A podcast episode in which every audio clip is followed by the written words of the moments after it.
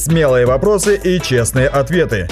Традиции, религия, личные вопросы и многое другое. В передаче «Спроси у Рэбе». Следующий вопрос такой. Почему, когда я молюсь, чудо не происходит? И в своей жизни, и в жизни других. Возможно, речь идет о том, что мгновенного чуда, потому что есть какие-то ответы, бывают долгосрочные, но в данном случае вот Вы знаете, такой. если называть любые разные возможные причины этого, это нужно делать отдельный семинар. С другой стороны, не зная конкретной ситуации у этого человека, очень трудно вот так э, вслепую назвать возможные причины для него лично. Я бы поостерегся это делать, потому что мы можем сейчас, смотрите, возможно, у человека уже определенный негативный взгляд на свое хождение перед Богом, на свое служение и на то, как Бог действует в его жизни и через него. Если мы сейчас назовем некоторые причины,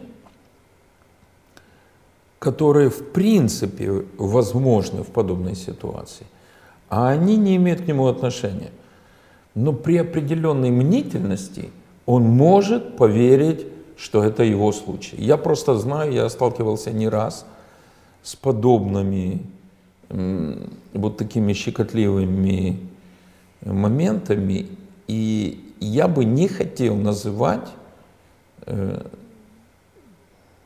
ряд теоретически возможных причин.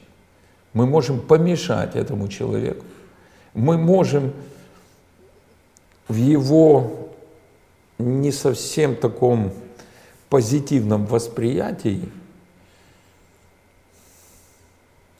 пробить еще одну брешь, и он может еще больше впасть в уныние. Какие бы вы могли порекомендовать или назвать составляющие для того, чтобы человек получил свое чудо от Бога?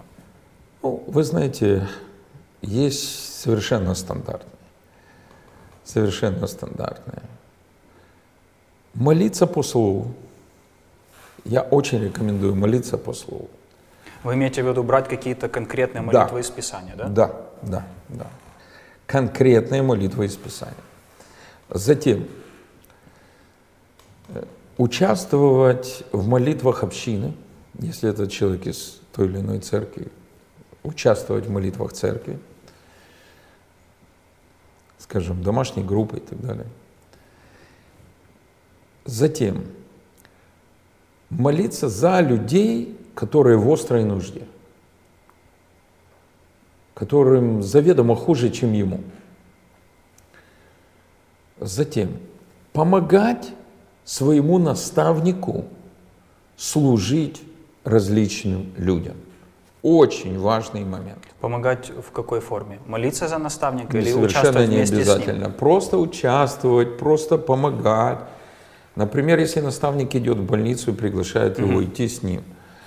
И для начала наставник может сказать, послушай, я буду говорить с человеком, ты там постой и молись, тихонько молись, чтобы человек открылся Господу. Делать это. Наставник может э, попросить вместе молиться.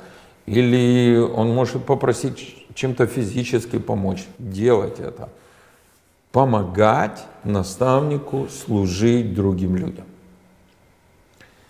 Затем видеть какую-то нужду в служении другим людям, если человек, например, в домашней группе, и первым вызываться восполнять эту нужду. Нужду любого характера. Любого, самого разного характера, самого разного характера. Самого разного характера. Еще одна рекомендация.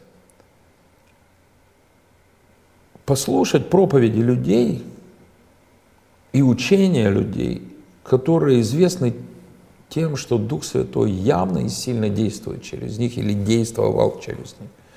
Также почитать скажем, биографии или автобиографии некоторых героев веры. Типа божьи генералы, да? Ну, типа, да.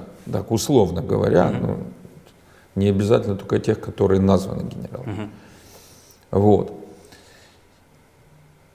Я думаю, что уже этого примерно достаточно.